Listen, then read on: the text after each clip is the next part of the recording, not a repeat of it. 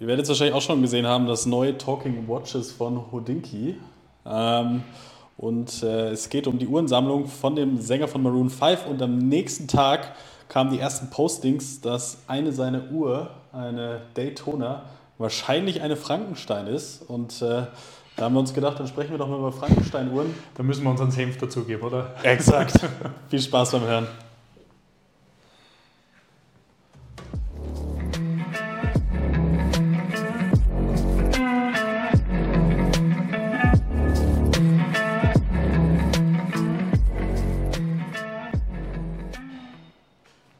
Es ist Montag, es ist 10 past 10 Tag.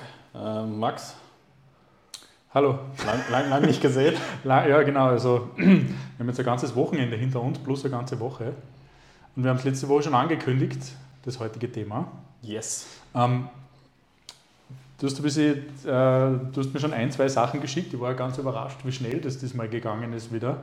Ähm, das Internet ist nicht. Äh, es bleibt einfach nichts ungesagt. Gell? Es ist einfach. Genau beinhart, wie ein Kleinkind. Es ist wirklich so. Aber ähm, bevor wir da äh, reinstürzen, ähm, was trägst du heute am Arm?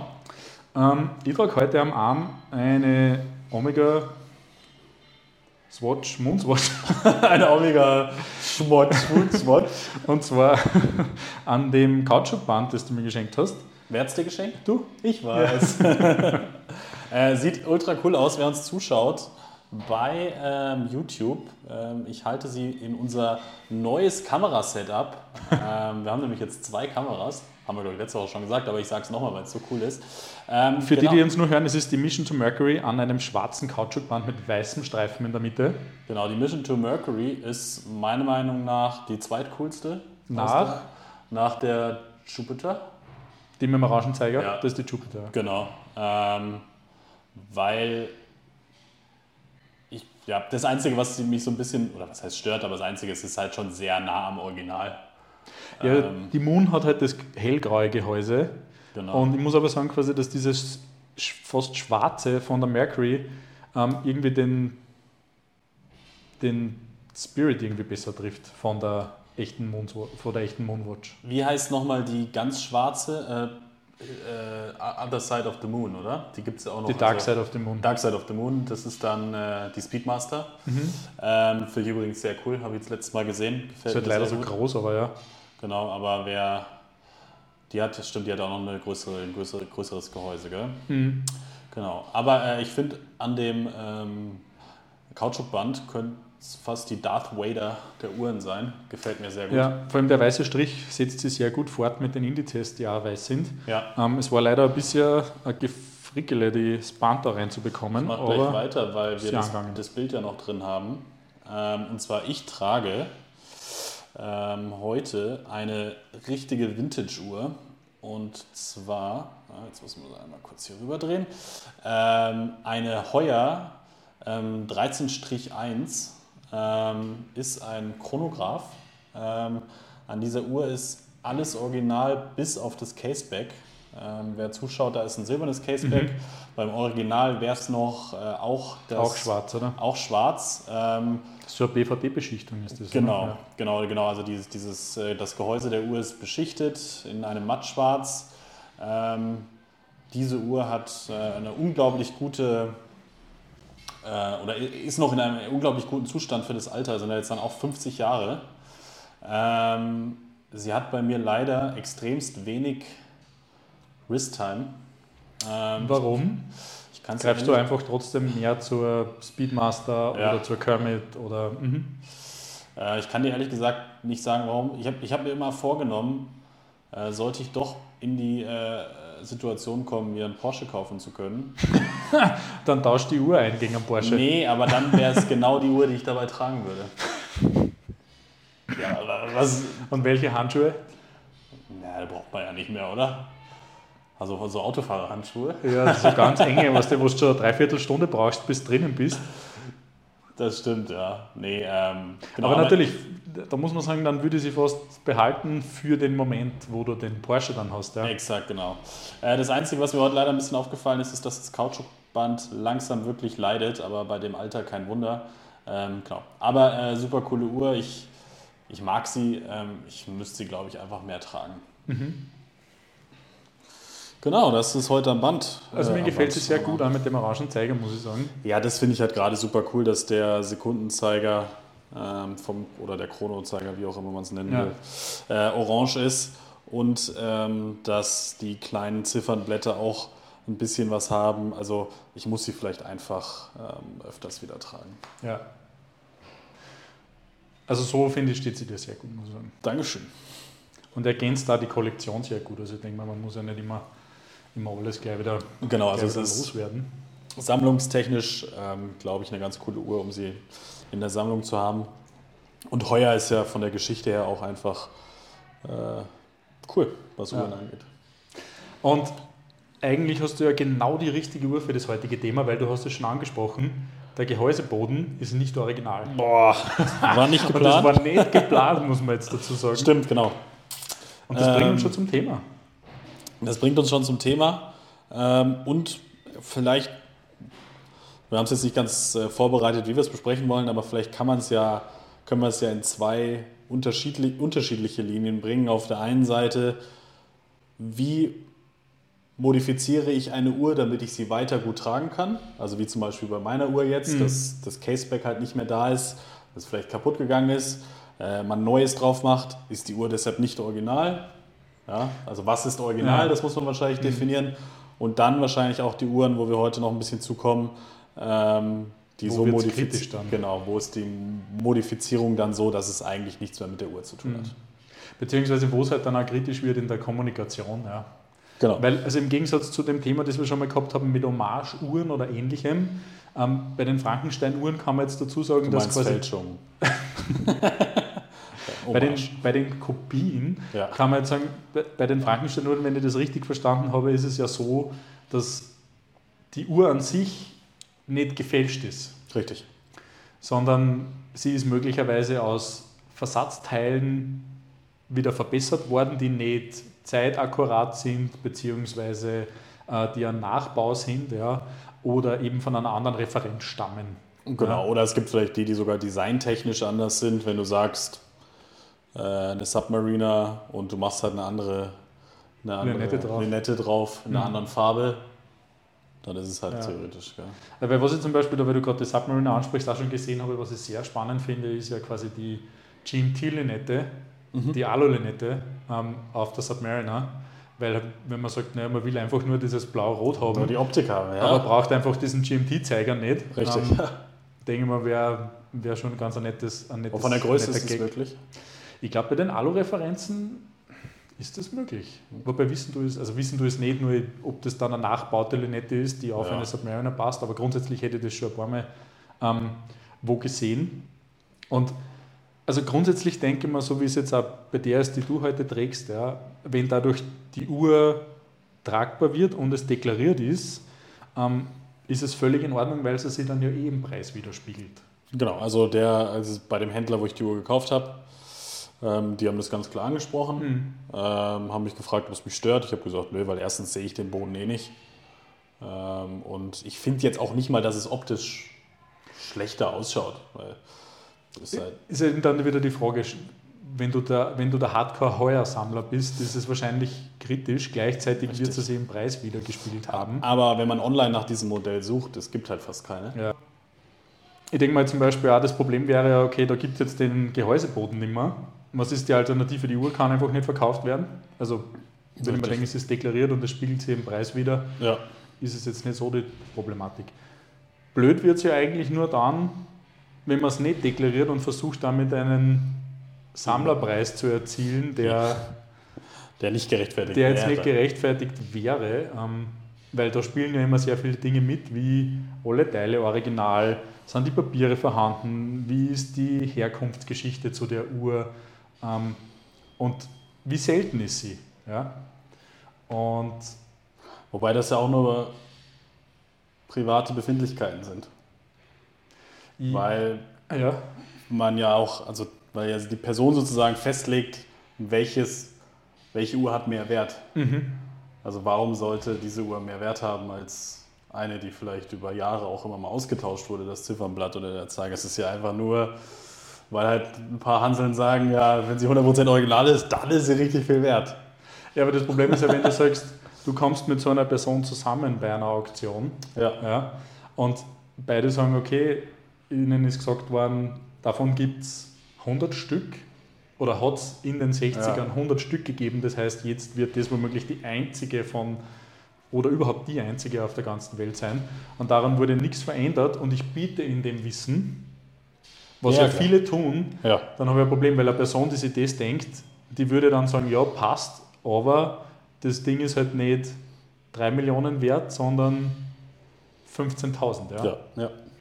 Und du hast ja das, äh, das Video quasi auch zum Anlass genommen, mir das äh, Foto zu schicken und ich habe mir den, den Kanal von der Person ein bisschen näher angeschaut und das ist der Periscope. Ja, mhm. Ist in der, in, den, in der Uhrenszene extrem bekannt mittlerweile, weil der immer diese fast ein bisschen wie der, wie der Plagiatsjäger, der, ja, ich vor allem der bei, Politiker. Ja. Genau, ich glaube ein bisschen bei Auktionen vor allem hat er sich ja so das äh, oder so als Steckenpferd ja. genommen, dass äh, Uhren, die äh, für einen hohen Preis auktioniert werden oder mhm. per Auktion verkauft werden, äh, dass er sich die mal anschaut und guckt, ob die wirklich 100% original sind, alt sind, alle Teile alt sind. Ja. Ähm, genau, und der, wo es hier jetzt gerade drum geht, ist von dem Sänger von Maroon 5, der hat seine Sammlung gezeigt und hat eine alte Rolex äh, Daytona. Mhm. Ähm, und da stimmen wohl die Drücker nicht. Aber das heißt, die, die Drücker sind halt Nachbauten oder andere Ersatzteile oder. Das ist jetzt die große Frage. Das also kann natürlich sein, also wenn eine Uhr alt ist, kann natürlich auch sein, dass der Vorbesitzer mit der Uhr einfach mal gegen die Tür gerannt ist und der Drücker abgegangen ist, sondern ist er halt zu Uhrmacher gegangen. Äh, und naja, in den 60ern oder 70ern wird es wahrscheinlich nur ein echter Rennfahrer gewesen sein. Kann auch sein, klar. Also damit war das nur ein, ein wirklicher Gebrauchsgegenstand. Und dann wurden halt die Drücker ja. ausgetauscht und jo, dann man muss halt dazu sagen, es wurde in dem Video auch nicht dezidiert angesprochen, äh, sondern es ist einfach um diese Uhr gegangen. Und die Referenz wird ja grundsätzlich stimmen. Richtig, also die Diskussion war sogar fast, dass er es wahrscheinlich nicht mal weiß. Mhm. Ähm, Wäre jetzt spannend zu wissen, äh, ob, da ob da jetzt jemand drauf reagiert oder ob er jetzt mal seinen Händler angerufen hat und gesagt, du, ich habe gerade online gesehen, dass irgendwie bei meiner Uhr nicht, nicht alles richtig ist. Ähm, vielleicht wussten sie es auch. Wobei, da würde es mich wundern, weil sie ja sogar später wirklich eine Frankenstein-Uhr zeigen. Mhm. Ähm, weil es gibt ja in der Schweiz diese Manufaktur, die Rolex-Uhren nochmal ganz speziell machen. Mhm. Und da hat er ja auch eine Daytona, wo äh, das Ziffernblatt durchsichtig ist, neongrüne Zeiger und so weiter, wo ja wirklich gewollt ist, dass das Design okay. äh, ja. das ist. Also von dem her muss man in dem Fall sagen, okay, ähm, wenn er es weiß. Und dann, so what, das ist trotzdem eine geile Uhr. Eben, und dann kommt man halt zu dem Aspekt von der ganzen Geschichte, wo ich sage, ähm, für die, die jetzt nicht diesen, diesen, diesen Sammlertrieb haben und diese Perfektion in ja. dem Umfang und Zustand suchen, ist das ja quasi auch die ideale Möglichkeit, eine Uhr aus der Zeit zu haben, die cool ausschaut und nicht komplett fertig gefahren ist. Ja, und ist es nicht der, der Inbegriff der Uhr, dass du sie über Generationen immer weiter nutzen kannst, weil alle Teile austauschbar sind? Weil du, also ein Zahnrad geht kaputt, du kannst ein neues einsetzen lassen. Die Uhr kann weiter genutzt mhm. werden. Mhm. Bricht ein Drücker ab oder was auch immer. Das ja. Glas zerbricht, du kannst ein neues Glas. Und das ist doch gerade das Tolle an mechanischen Uhren, dass die Uhr immer dieselbe bleibt, aber nicht die gleiche ist. kann, man so, kann man so sagen? Ja. Könnte äh, ja. ja. Aber weil sie halt mit der Zeit sich auch verändert. Und mhm. wenn du ein Auto hast ähm, und der Auspuff mal ausgetauscht werden muss, dann ist das ja auch nichts anderes. Also deshalb finde ich die Diskussion ein bisschen. Ja, aber bei Autos schwierig. ist es ja ähnlich. Wenn man jetzt wieder bei den ja, Porsche geht, der, der bei der Auktion den höchsten Preis erzielt, ist der, original ist. der 100% original ist. Und wenn dann nur der Schalthebel getauscht worden ist, hast du schon ein Problem. Da muss man dann wahrscheinlich äh, unterscheiden zwischen ein, eine, ein, ein Gegenstand, den ich nutze und mhm. einen, den ich halt später sammle, sammle oder weiterverkaufen will ja. oder wertsteigern will. Ja. Und problematisch ist halt, wenn halt die Absicht dahinter steht. Ja. Das ist richtig.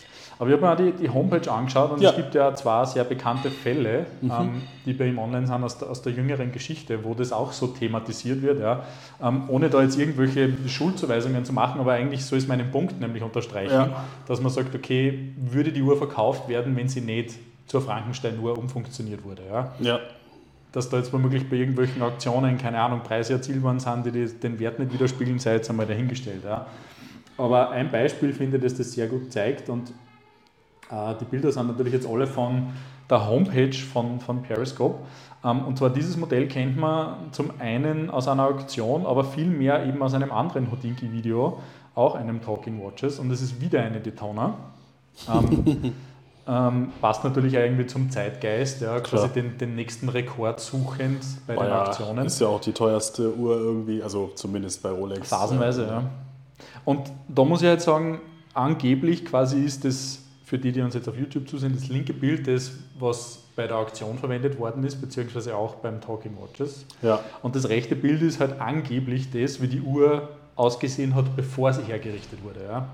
Und das ist jetzt für mich so, dass ich sage, angenommen du bist auf der Suche nach einer Daytona, welche von den beiden Uhren würdest kaufen, einfach wie sie aussehen, unabhängig vom Band jetzt. Ja? Aber einfach der, der Zustand, finde ich, spielt halt eine derartig große Rolle, ja. dass ich mir denke, wenn mir wer sagt, ja Leute, bei der Uhr wurde das Ziffernblatt gewechselt, das Loom wurde ausgebessert und neu gemacht, die Zeiger wurden sauber ersetzt, ja, ähm, dann würde ich natürlich die nehmen, die schöner, die schöner anzusehen und in einem besseren Zustand ist. Ja. Absolut. Also Wobei es jetzt schwierig zu sehen ist auf dem Bild, äh, welche den besseren Zustand hat. Also ich finde eigentlich fast beide cool. Visuell. Ja. Ähm, aber ja. Also das ist für mich, muss man sagen, ja, ähm, wir haben ja das auch bei einem, bei einem Händler, wo wir in Wien schon mal waren, der hat das ja eher auf den Punkt gebracht, der hat gesagt, wenn er die Uhren nicht, nicht herrichtet, kann er sie nicht verkaufen. Ja, weil sie einfach in einem Zustand oder weil sie einfach nicht so aussehen, wie die Leute das haben wollen. Ja, das ist immer dieses Geblabbel mit, ist die Uhr poliert. Mhm. Äh, wenn ich mir eine Rolex kaufe, dann will ich, dass sie einfach gut ausschaut. Mhm. Und wo ist das Problem, dass sie poliert ist? Ja, wenn es gesagt wird.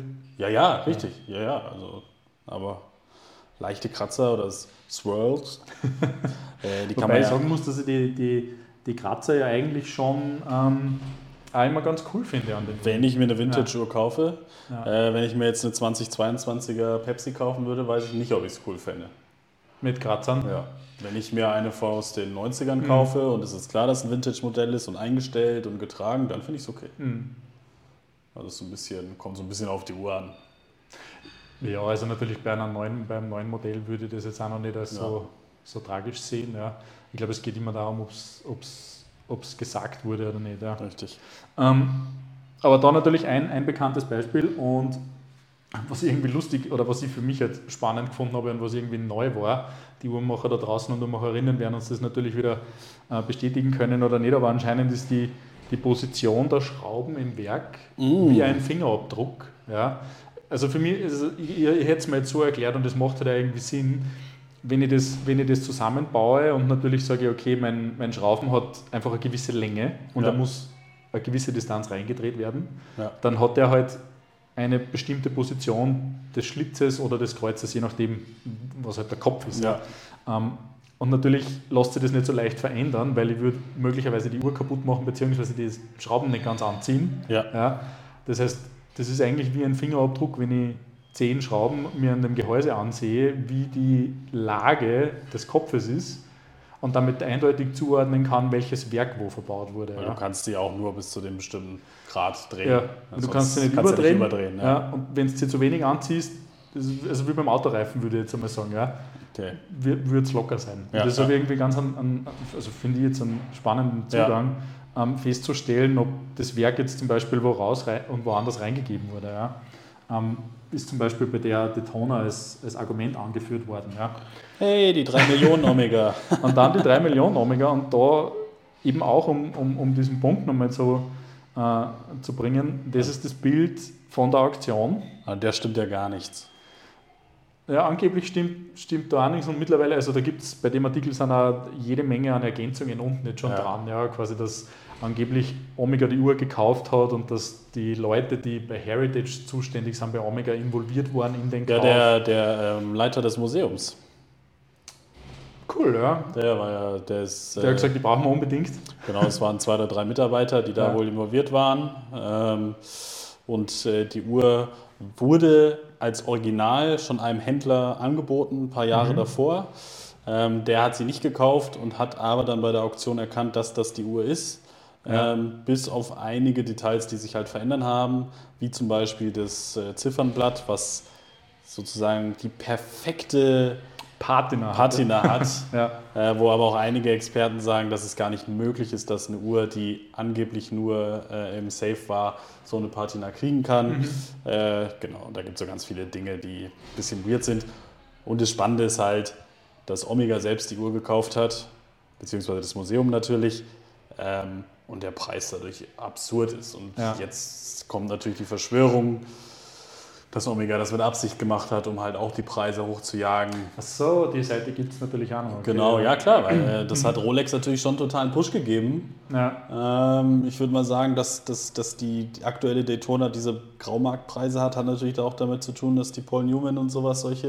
Äh, 14 Millionen oder was gebaut genau, hat. Genau, ja, es ist halt, mhm. schlägt sich durch. Ähm, ob das jetzt bei der Speedmaster da hinkommen könnte, glaube ich fast nicht, weil dafür ist es dann doch zu sehr, ist sie doch zu leicht zu kaufen. Aber klar, es hat Omega auch ja. so ein. Wir haben auch so eine Uhr, die 3 Millionen. Wir haben eine Uhr, die, die, die wesentlich mehr bringt, als der ursprüngliche Rufpreis Exakt, war. Exakt, genau. Ja.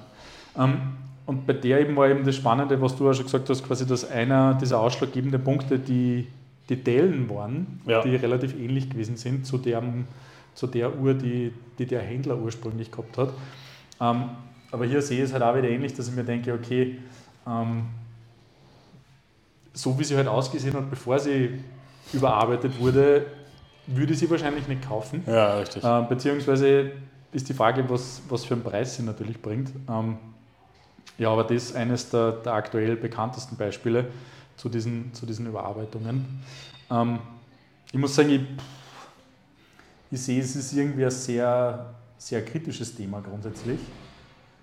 Ähm, weil im Endeffekt wenn ich es dazu sage, ist ja jetzt nicht nichts verloren gegangen. Und so wie du sagst, wenn es um den Hype geht, um irgendwelche Preise generieren, ich nicht.